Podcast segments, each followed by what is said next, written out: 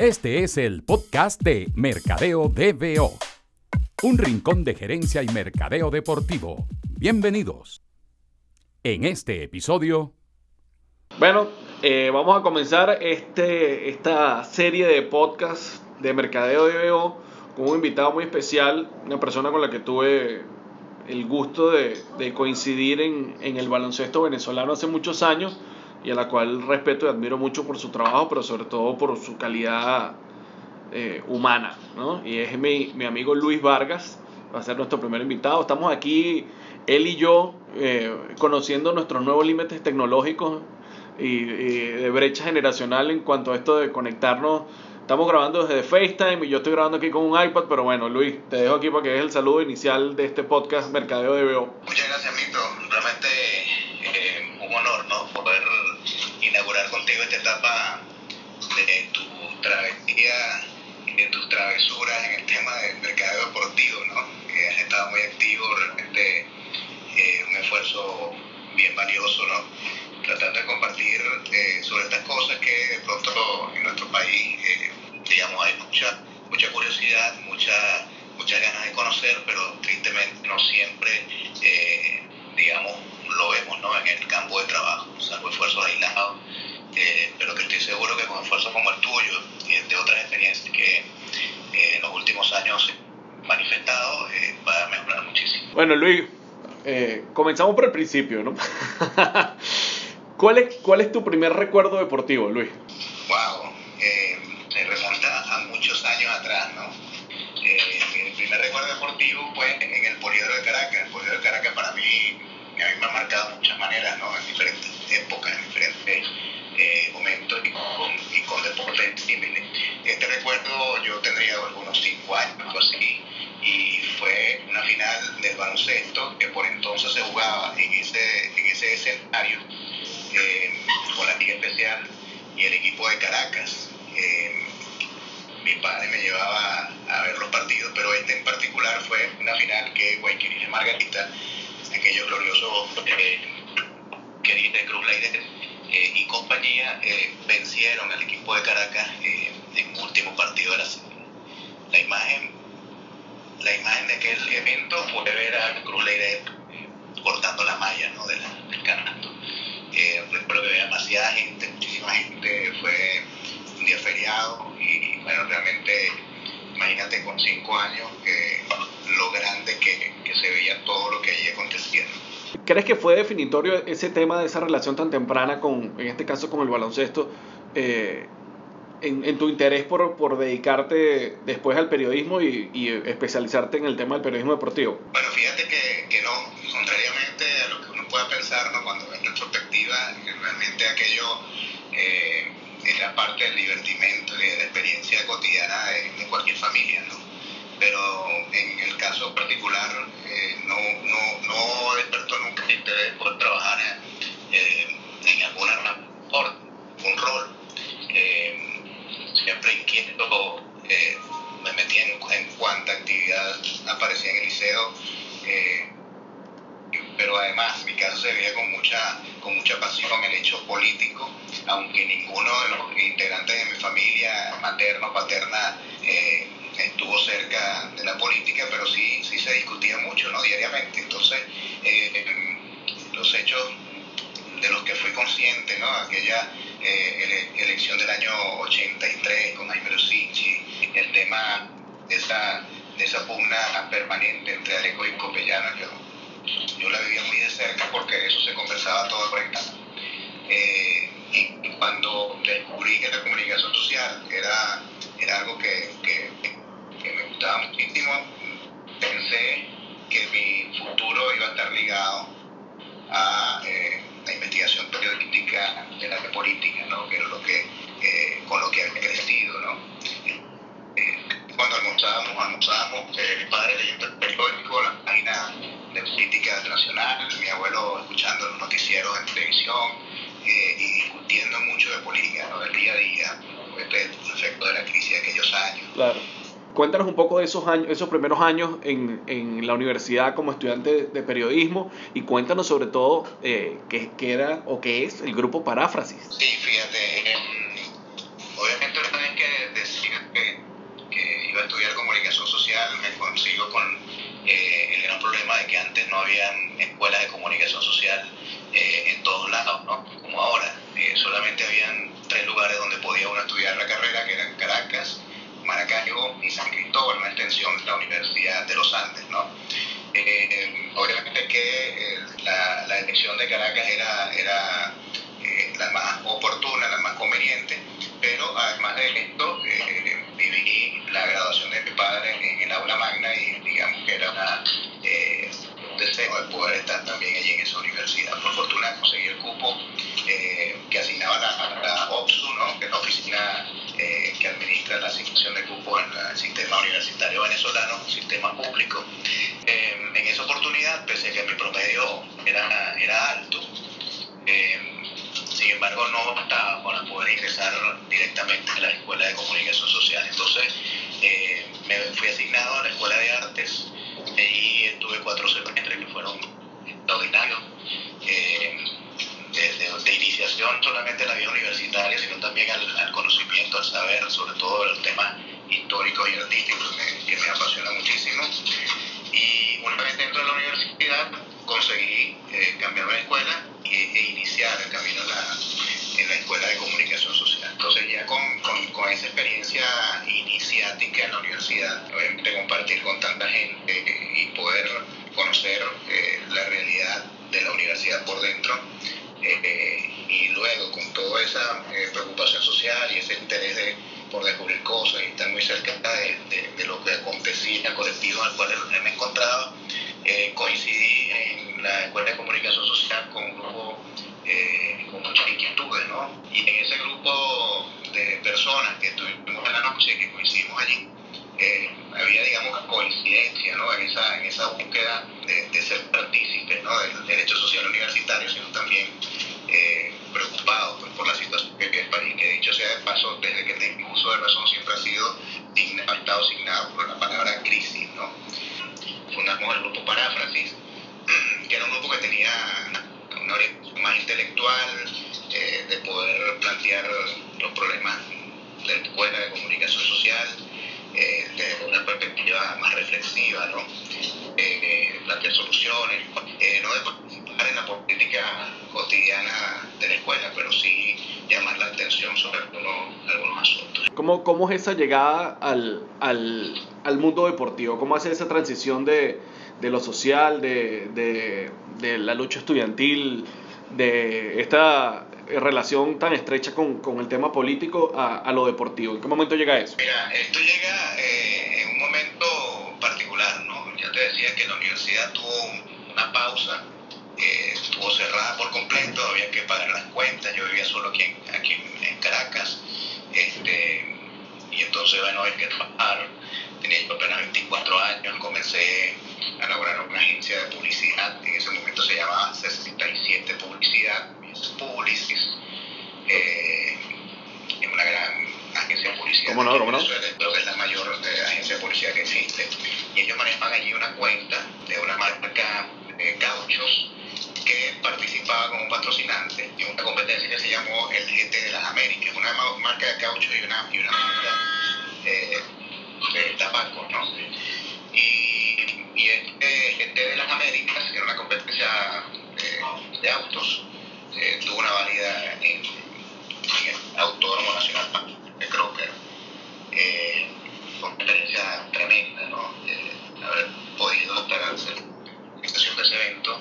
Eh, obviamente, un rol muy, muy marginal, ¿no? Apenas eh, formamos parte de la oficina de comunicaciones de ese, de ese evento. Pero el trabajo no era, no, realmente no me satisfacía mucho y en algún momento le digo a Johan Peroso, chale Johan, yo, eh, yo necesito trabajar algo más importante, tampoco el dinero alcanza.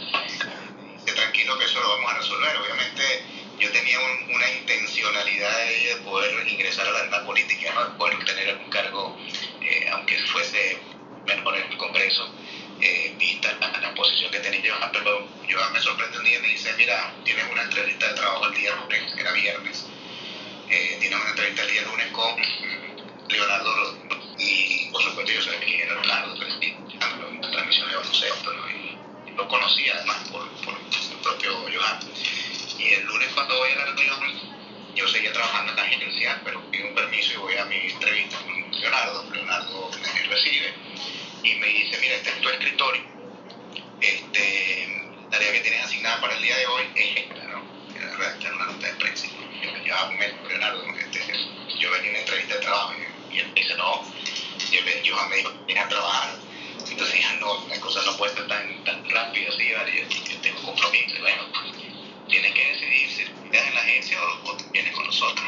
Para darle un poco de, contexto también quizás a, la, la, mayoría de las personas que están escuchando este podcast, eh, que obviamente tendrán algún tipo de interés deportivo y, de relación con Venezuela, Leonardo eh, Rodríguez, el señor Leonardo Rodríguez, además de ser eh, una de las figuras más importantes de la televisión deportiva en, en aquel momento, ya yo, yo tenía nada más siete años en ese instante, pero, pero lo recuerdo muy vívidamente en las transmisiones del, baloncesto profesional venezolano.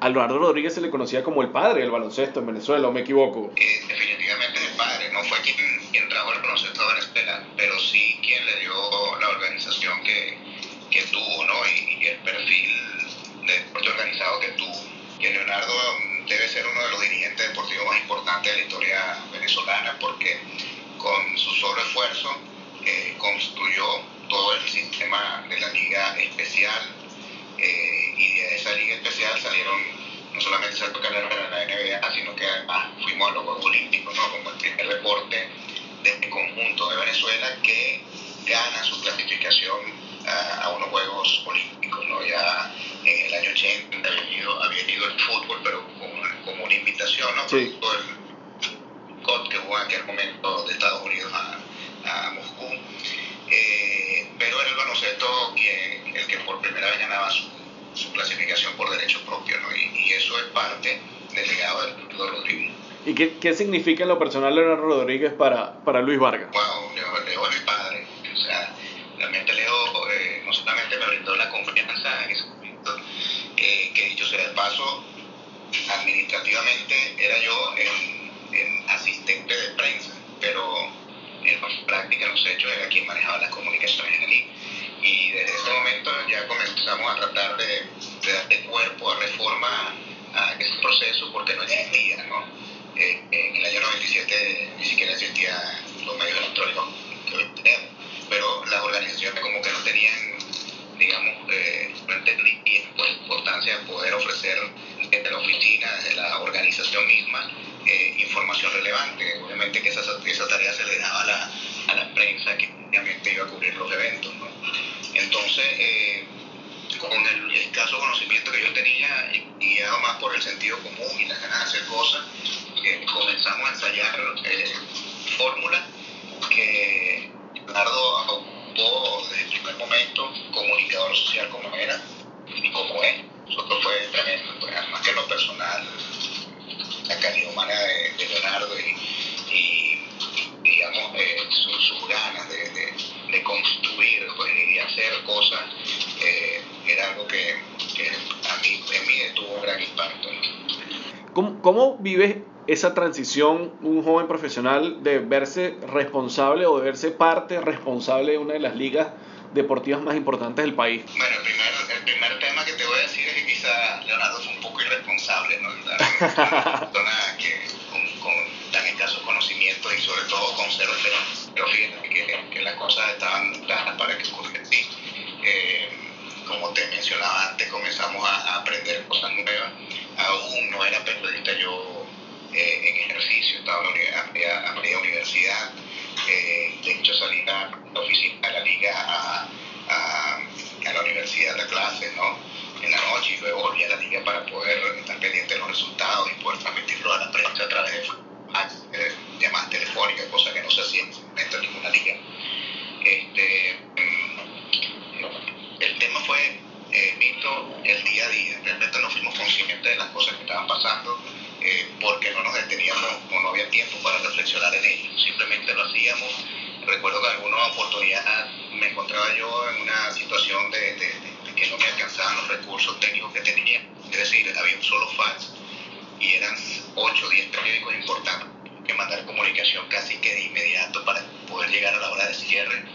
Eh, luego tenía a periodistas que llamaban del interior del país, a dos líneas telefónicas, entonces eh, yo dije, yo necesito dos fax más. Por, por fortuna había otras líneas telefónicas, entonces fui con mi propio sueldo y compré otras máquinas. Eh, y entonces parece un pulpo, ¿no? Atendiendo dos llamadas al mismo tiempo y pasando dos o tres fax eh, en paralelo, ¿no? y te digo que no he inventado todavía uno igual uso el correo electrónico, no sé, había mucha dificultad. Entonces, el día a día impedía que pudiésemos detenernos a, a pensar en, lo que estaba ocurriendo, ¿verdad? Y mucho menos en planificar eh, tanto, adelante, porque además la liga planteaba un esquema de trabajo que era por temporada. Eh, al finalizar la temporada, pues, después que la oficina estaba cerrada. Llega entonces Rolando Urdaneta a la presidencia de la Liga Profesional de Baloncesto y hay un cambio de etapa evidente. ya en este instante yo, yo estoy, eh, ya tengo unos años trabajando en, en, mercado deportivo en nuestro país y somos nosotros eh, testigos del cambio radical en términos de manejo de imagen, de presentación del, del baloncesto en sus transmisiones de televisión, de la presentación incluso de, los, de las ternas de árbitros, de la indumentaria utilizada por, por los entrenadores de los equipos. Y ustedes son los que solidifican este concepto de que el baloncesto es el espectáculo deportivo de Venezuela. Háblanos de, ese proceso de cambio de identidad e incluso de cambio de imagen gráfica posteriormente, que también lo, dirigiste tú, el cambio de logo y de imagen gráfica de la liga. Bueno, primero te tengo que decir, Víctor, que eh, hay que contextualizar eso, ¿no? O sea, nosotros fuimos producto de, de, una circunstancia, ¿no? O de, o de, un cúmulo de circunstancias. Eh, la liga venía, eh, tenía un, agotamiento de su modelo, ¿verdad? El año 2005, por ejemplo, el año que la selección de Venezuela clasifica mundial, eh, en el premundial de Dominicana, Dominicana. Eh, esa final, curiosamente o paradójicamente, no fue transmitida por televisión una cosa que nunca había ocurrido en el año 74. Eh, digamos que la liga había perdido un poco el norte, eh, los intereses internos ah, no, no, coincidían. Eh, el año 2006 se transcurre con mucho tropiezo y propietarios de equipos entienden que deben tomar decisiones. Y esa decisión de nosotros una, una manera de, canalizar pues, todas las inquietudes que yo tenía. ¿no? Y en el caso nuestro, el mío, también coincidió el momento con las ganas que teníamos de poder probar cosas nuevas. Nosotros teníamos un entendimiento diferente del, problema. O sea, nosotros no veíamos la, la, Liga Profesional de Baloncesto como la veía eh, quienes la, la, hacían realidad, pues los dueños de equipos, los gerentes. La veíamos como una oportunidad de brindar un espectáculo, ya no una competencia deportiva solamente sino que era mucho más que eso, ¿no? Que más allá de esto, Luis, yo recuerdo también eh, que nos sorprendió mucho cuando tú eh, fuiste, y lo digo aquí, para, además para que quede grabado para la historia, la primera liga en Venezuela que se, que se acercó, en este caso, a nosotros, en ese momento yo trabajando en Empresas Polar, eh, a Carlos Martínez, José Ricardo Díaz, que, que tuvo una reunión con nosotros y nos presentó estadísticas comerciales de la liga fue la liga profesional de baloncesto de tu mano y de la mano de Rolando. Y cuando me refiero a esto, eh, ¿qué es lo que quiero decir? Luis, eh, eh, que era la persona con la que teníamos los contactos iniciales al momento de discutir el patrocinio de, de, la liga, el naming del trofeo, etcétera, etcétera, incluso el juego de estrellas, se presentaba con un brochure y en ese brochure había un resumen de la cantidad de partidos televisados, la cantidad de partidos televisados eh, en cable, en televisión abierta, en canales regionales, impacto de retorno de publicity, que en aquel momento era uno de los indicadores más importantes que, con los que contábamos los patrocinadores, impacto de publicity en los medios, como la, eh, la liga en los medios, como, como, un ente aparte de los equipos, o sea, eh, cuál fue el impacto de la liga como marca propia. Eh, ya teníamos números también, Luis, de, redes sociales, de, los canales propios de, la liga, eh, tanto la página web como los, otros, los otros canales que utilizaban en ese momento. Entonces, fue para nosotros muy importante recibir por primera vez de una liga ese tipo de información, porque eso facilitaba no solo las justificaciones internas que tenía que hacer con todas las marcas que estaban involucradas en, en el baloncesto, sino también nos daba eh, una data con la que, con la que antes no, no contábamos y, y, te permitía incluso no solo comparar el performance de la liga año a año en ese sentido, sino también nosotros tener un, un, que pasó a ser una de las herramientas más importantes también contigo, Luis, después, un calendario de baloncesto en términos de patrocinio exclusivo de baloncesto para ver cómo nos alineábamos con las iniciativas que ya la liga estaba llevando adelante. Es así, fíjate, nosotros empíricamente fuimos entendiendo todas estas cosas, pero fíjate, Rolando, era, Rolando es un extraordinario vendedor, este, con un liderazgo ya probado. Eh, y yo decía, bueno, Rolando tiene estas capacidades, este, la gente cree en él, eh, mi responsabilidad es darle a él las herramientas y tengo que darle a él herramientas científicas que soporten, eh, digamos, la oferta que él está tratando de, llevar adelante ¿no? y, que, y que en muchos casos construyamos juntos. Entonces, la única forma de entender eso era eh, a través de, estadísticas y de, data que pudiera eh, ilustrar todo aquello que queríamos hacer. Entonces, mira, teníamos estadísticas de partidos televisados, podíamos sacar la, la estadística particularizada por equipo. por ejemplo, cuál era el equipo que más televisión o que tenía más presencia en televisión, ya sea que jugara de local o visitante. Teníamos la, una data que contratábamos a empresas eh, que medían el, publicity. Eh, teníamos eh, herramientas como el clipping digital, que era fundamental para todo lo que hacíamos. Luego comenzamos a, ensayar fórmulas de patrocinio en las que no solamente incorporábamos los espacios propios de la liga, sino que además solicitábamos a los equipos algunos espacios para poder meterlo dentro de la oferta de la liga eh, teníamos casi que un circuito de televisión propio, propio en el sentido de las alianzas que veníamos construyendo. En una primera instancia, Venezolana de Televisión nos hizo, eh, nos sirvió de plataforma eh, tremenda porque ellos generaban partidos en Caracas y en alianza de, ellos con otros canales regionales, entonces transmitían partidos efectuados en Caracas o fuera de Caracas. Entonces teníamos mucha presencia pero esa presencia había que documentarla para poder generar un documento de evento, un brochure eh, que Rolando pudiera llevar a, las agencias y a las marcas, ¿no? Y que luego nos sirviera a nosotros a la hora de sentarnos con los grandes patrocinantes y con los pequeños también, eh, tener, digamos, eh, herramientas firmes, pues, argumentos científicos que nos permitieran a nosotros decir, mira, estamos trabajando, sabemos que, cuál es nuestra posición en el mercado, entendemos muy bien el impacto del rigor y en ese momento del tinto, que era brutal eh, pero nosotros tenemos esto humildemente, ¿no? Y, y, curiosamente eso nos abrió muchísimas puertas, más allá de lo que hubiésemos imaginado, For, fortaleció muchísimo nuestra alianza con DirecTV.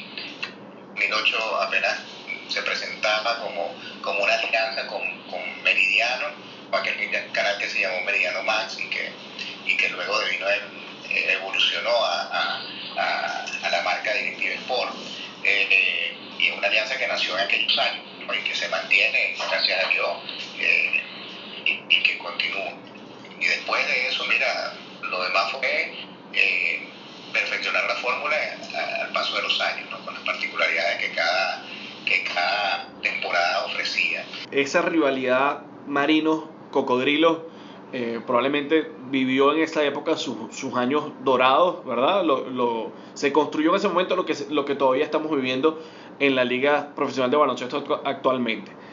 Pero yo siento que si vemos los resultados, si vemos el trabajo que se ha hecho alrededor de ambas marcas, hablo de la marca Marinos y de la marca Cocodrilo, eh, no se montaron realmente en el tren que la, que la liga estaba empujando. No, nunca hubo un desarrollo de marca propia de ellos para, para aprovechar también lo que la liga estaba impulsando. Entonces, eso me lleva a la siguiente pregunta.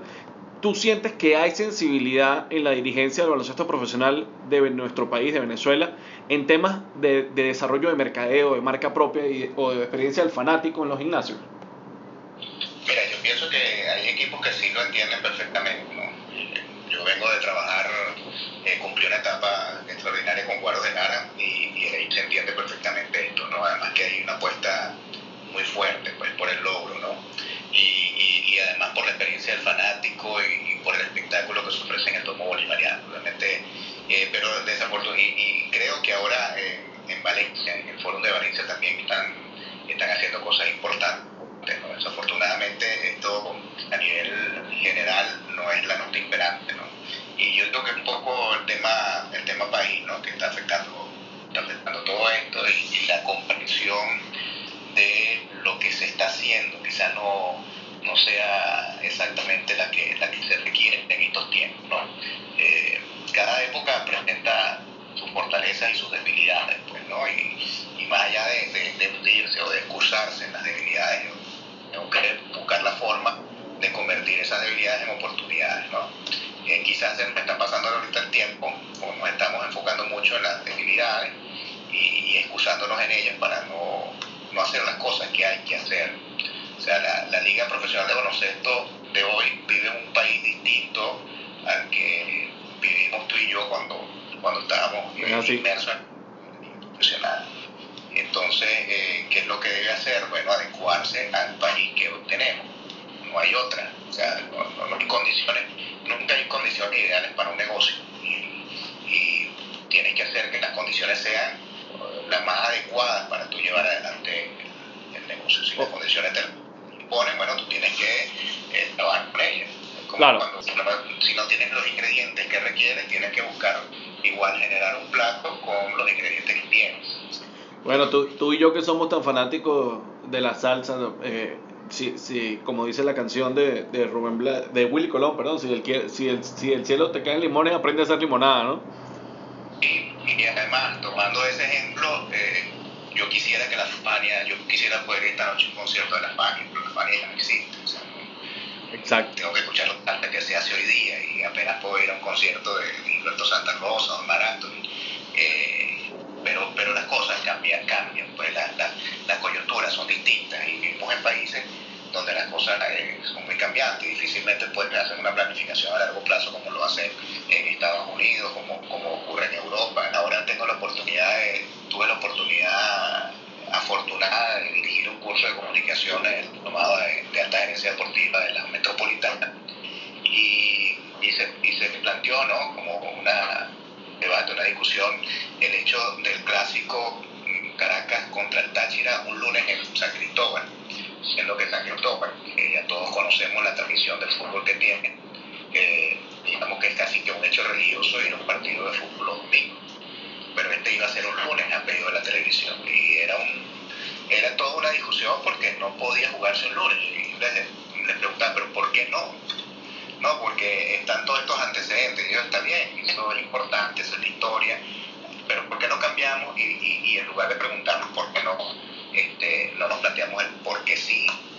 Y fíjate todo el trabajo que hizo el Táchira para llevar a gente y mucha gente a ese partido contra el Caracas. Entonces, ¿qué pasa? Que las cosas este, hay que trabajar como se te plantean, no como uno quisiera que fuese. Y desafortunadamente la liga eh, profesional de baloncesto, y no por criticarla ni, ni, ni, ni, ni aparecer acá como un, como un viudo de, de, de ya no estar allí, ¿no?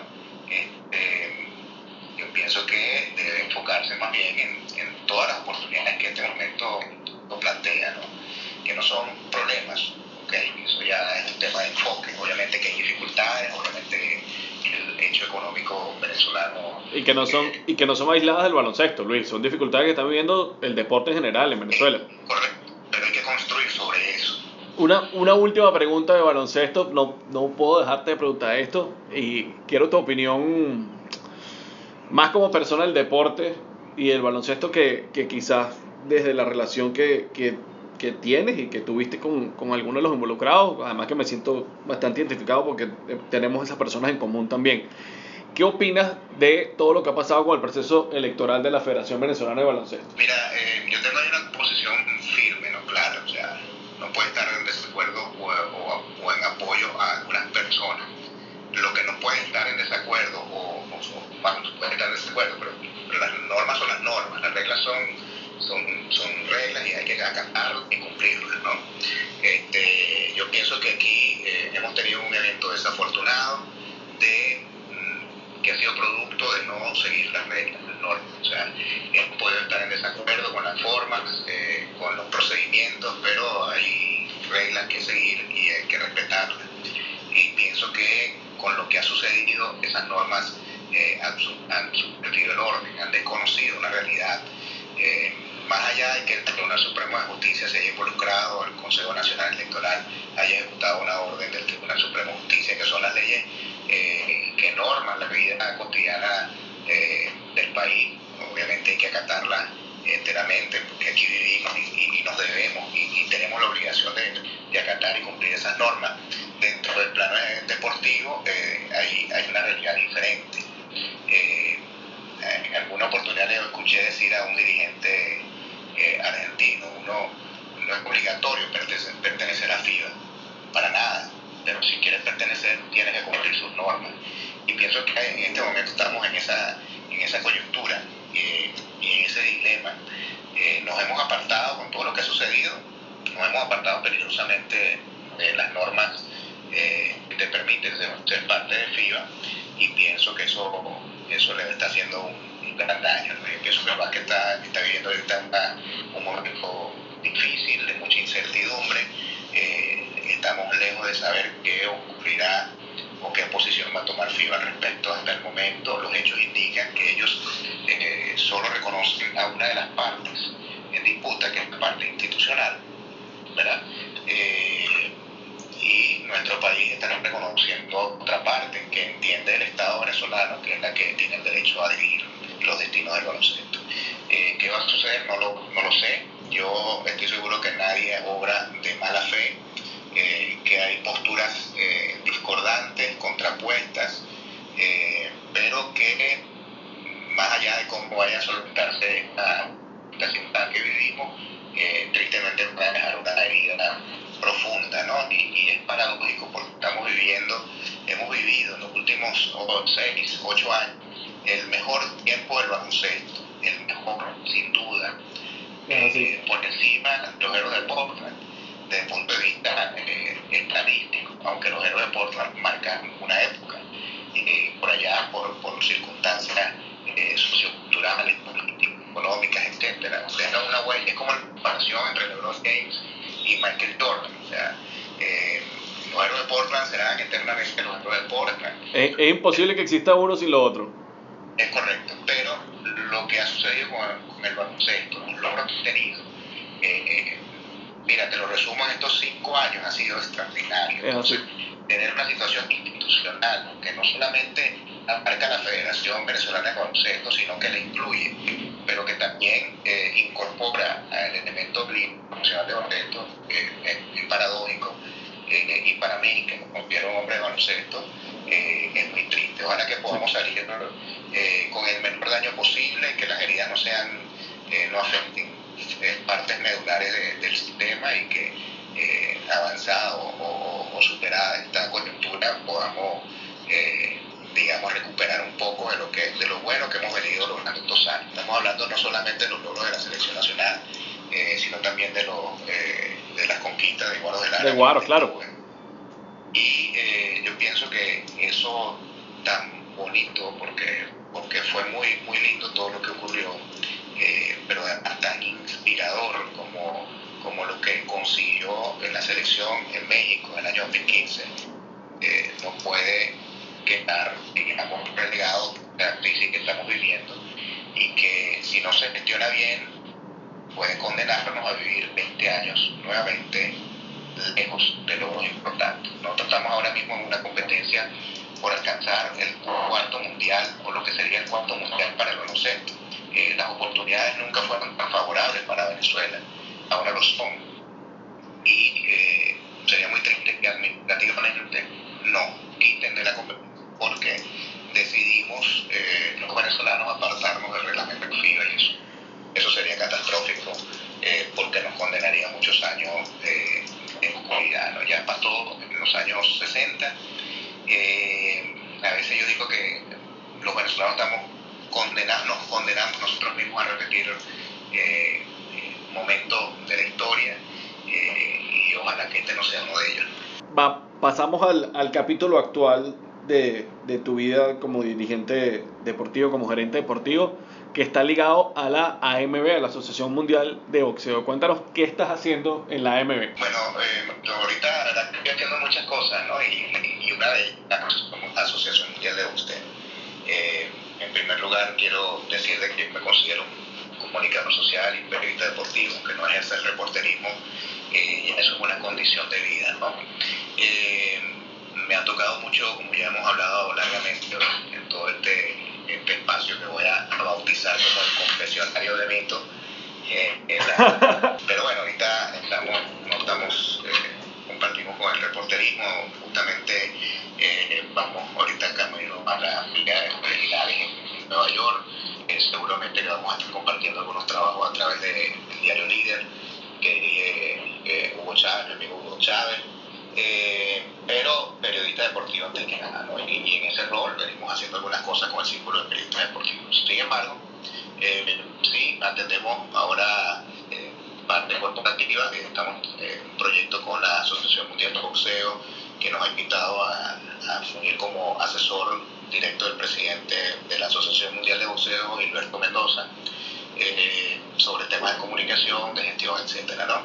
El año pasado estuvimos con ellos en la organización y realización de la Asamblea Mundial de la AMB que se efectuó en Medellín, trabajo eh, realmente extraordinario que, tuvimos ahí la oportunidad de desarrollar conjuntamente con Juan Francisco Arias, que es mano derecha de, Gilberto, y con, directamente con, con, el presidente de la MB, ¿no? y tuvimos la oportunidad de visitar eh, uno de los barrios más peligrosos de Medellín, haciendo acción social, allá estuvo la MB con Oscar de la Hoya, con Bernard Hawking, con Jorge Linares, con una cantidad de campeones mundiales que se dieron cita en esa oportunidad para mm, dejar un mensaje que el boxeo una posibilidad de vida, de inclusión y un instrumento para la paz de los, de los pueblos. Y, en el marco de todo el proceso de paz que vive Colombia, eh, la Asociación Mundial de Boxeo creyó que era una oportunidad para dejar claro que el boxeo no es nada más dos personas que están sobre un ring ¿Qué, qué le falta al baloncesto, al baloncesto no, qué le falta al boxeo en Venezuela para recuperar ese espacio que tuvo en, en otros años? Yo, yo, voy a ampliar la respuesta, no, no solo al boxeo, yo creo que al deporte venezolano le falta profesionalización, ¿sí? Este, y que no se sientan aludidos eh, mis colegas o, mis compañeros eh, a distintas disciplinas deportivas cuando yo hablo de profesionalización, no es solamente un rótulo, no es solamente que participe eh, de una competencia, refiero a un salario y, por el cual usted desempeña un rol. Me refiero a eh, estar en permanente eh, adopción de conocimiento, ensayando eh, nuevas fórmulas, incorporando un método científico en cada una de las cosas que realizan, no solamente del área de comunicación, sino de estadística, el área médica, el área de, nutrición, el área de gerencia, sobre todo en el área de gerencia eh, deportiva, en el tema de patrocinio. Eh, falta mucha profesionalización. El tema, eh, el momento económico plano de pronto tiende más a, hacia la baja que hacia la alza, ¿no? en este ámbito de la profesionalización, pero yo creo que está la clave. Eh, también el, el, la participación de la familia de la familia Jones y, y, de Rufo Jones en su momento también. Ah, bueno, no fueron crack, realmente un tipo fuera de serie, ¿no? Eh, mecenas del deporte, además creía mucho en el trabajo de la gente joven. Él inició, él tuvo una iniciativa eh, empezando en el año 2000, los años 2000, eh, que se llamó Box Track. En, esa, en esas carteleras que hizo esta empresa boxística, eh, se montó una cartelera con Elín Caballero y otra con Jorge Linares. Eh, en esa cartelera también se hizo campeona eh, Lady Suárez, que es la primera campeona venezolana en boxeo. Eh, Rufo fue un entusiasta, ¿no? Y justamente su continuidad, su, la continuidad de su legado eh, vino de la mano de su hermano Gregory, quien fundó Jupiter Boxing junto a José Maché, que también ha sido un una persona muy importante para mí. Para terminar, don Luis, este, tengo tres preguntas, bueno, cuatro preguntas de respuestas puntuales, ¿no? Eh, si tuvieses que elegir un momento deportivo inolvidable para ti como fanático, ¿cuál sería? Mira, voy a elegir eh, tres momentos, no uno solo. El primero de ellos, la final o el Final Four de la Euroliga del año 2007. Allí jugó la final el CSK de Moscú eh, contra el Panathinaikos de Grecia. Jugamos, eh, se jugó en Atenas, en la casa del Panathinaikos, y eh, estábamos allí porque estaba Oscar Torres con el CSK de Moscú. Desafortunadamente el CSK perdió. Eh, y bueno, pero fue una experiencia extrema, o sea, ahí entendí lo que es un eh, fanático, un fanático de esto que algunos llaman hooligan, esto obviamente en griego no sé cómo se les llamará, pero realmente fue una experiencia muy intensa y además un espectáculo extraordinario. El segundo evento, la pelea que hicimos en el Puriedro, el, el campeonato de Jorge Linares, eh, por la realización, eh, realmente fue, fue satisfactorio. El tercer evento, y allí estuve como fanático también, eh, fue, fue una cosa, bueno, perdónenme la expresión, pero un orgasmo aquello. Fue la final, del, o mejor dicho, la semifinal que curiosamente era más valioso que la final, pero fue la semifinal del campeonato preolímpico de baloncesto del 2015 en México, donde Venezuela alcanza su pase a la, a la final y su clasificación a los Juegos Olímpicos. Ha sido un momento eh, eh, impresionante eh, de lo que he tenido la oportunidad de vivir eh, como aficionado. Un, un deportista venezolano, Luis. Yo te voy a mencionar dos, eh, tres sin embargo. El primero de ellos con quien tengo una amistad fraterna y, y, admiro más al ser humano que al deportista, es Oscar Torres. Oscar Torres es un, es un, ejemplo de cómo, de superación impresionante, eh, un tipo fuera de serie, pues que, que a todos les digo, mira, es un líder que no habla, difícil conseguir un líder que no hable, y este es más líder que cualquier líder, sin decir nada, solamente haciendo cosas, ¿no? Eh, te menciono también a mi ídolo de la infancia. Eh, con él tuve una, una anécdota en particular. Mi mis abuelos me mandaban a comprar el pan y de vuelta en la panadería, yo muy niño, 7, 8 años, este, me detenía una casa de cambio donde había una galería de monedas que adornaban la vitrina. Y yo simplemente me paraba ahí a observar eh, las monedas de, de otros países, ¿no? y de pronto alguien abre la puerta, un señor, y me da un golpe en el hombro y me dice, ¿qué pasó, campeón? Y cuando caigo en cuenta es Antonio Arma. Antonio Arma marcó mi infancia, este, fue un tipo extraordinario, fuera, fuera de serie. Y, y finalmente, eh, uno de esos tipos que el país de pronto no valora tanto, eh, pero que ha dejado un impacto mundial en el deporte. Eh, yo sé que en el deporte a motor lo valora muchísimo, pero de pronto nosotros como venezolanos no, ya, ya se eh, en memoria. Pero su legado se ve cada vez que se corre el MotoGP, el Mundial de Motociclismo. Eh, cada vez que un piloto toma una curva, ahí está el nombre de Yuri Chikoto, que fue quien revolucionó ese deporte. Por último, ya, ya tengo la respuesta, pero igual te lo hago para cumplir con este mini cuestionario que, que estamos copiando de, del podcast de Sean Callanan, Sports Geek. ¿Cuál es el próximo evento deportivo en, en el que vas a trabajar? Ahorita estoy enfocado en la cobertura y, y, y algunas gestiones haremos aquí en la pelea de Corelli. Eso va a ser este 12 en el Madison Square Garden de Nueva York, la pelea eh, 12 de mayo. para el boxeo venezolano en toda su historia eh, por todo lo que involucra, no, solamente la, la, la, la, bolsa que va a tener, que va a estar en juego, eh, sino el cartel que se ha confeccionado para ello y que Venezuela sea, un venezolano sea eh, de la principal eh, pelea, eso, eso es de antología, ¿no?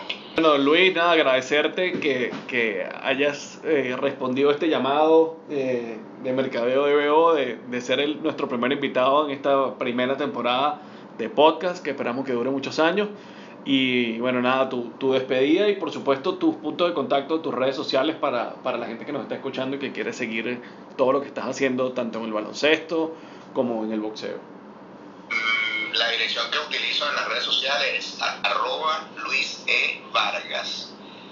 Viene de Luis Emilio Vargas. Luis E. Vargas en Twitter y en Instagram. Y un mensaje, ya, eh, con esto cerraba la clase en la Universidad Metropolitana este martes. Este, yo creo en el deporte venezolano, eh, pero en su potencialidad, en las posibilidades que tiene eh, de desarrollo en la genética de nuestros atletas eh, y en la capacidad que tienen hoy día los jóvenes de aprender tantas cosas eh, que brindan una gran esperanza de que el deporte venezolano sea mucho mejor. Venezuela es un país único, con unas características muy particulares, eh, donde tenemos nosotros que desarrollar toda la actividad que queremos. Creo que en eso tenemos una tarea pendiente. Todo lo que hacemos deporte en Venezuela, no solamente eh, el baloncesto, que es el deporte que me ha tocado desarrollar una carrera ya de dos décadas, sino también el béisbol, y a pesar de que es el más desarrollado, pienso que todavía le faltan muchas cosas en el fútbol, pero hay que darle un cauce a todo eso, de esa industria que en nuestro país, pienso, eh, con el respeto de todos quienes trabajan acá, eh, todavía es muy incipiente. Podemos hacer más con poco, podemos. Síguenos en Facebook, Twitter o Instagram, arroba mercadeodbo. También puedes visitar www.mercadeodbo.com o escribirnos a contacto arroba mercadeodbo.com. Gracias por acompañarnos. Te esperamos en el próximo episodio con más ilusión que fanático guairista en diciembre.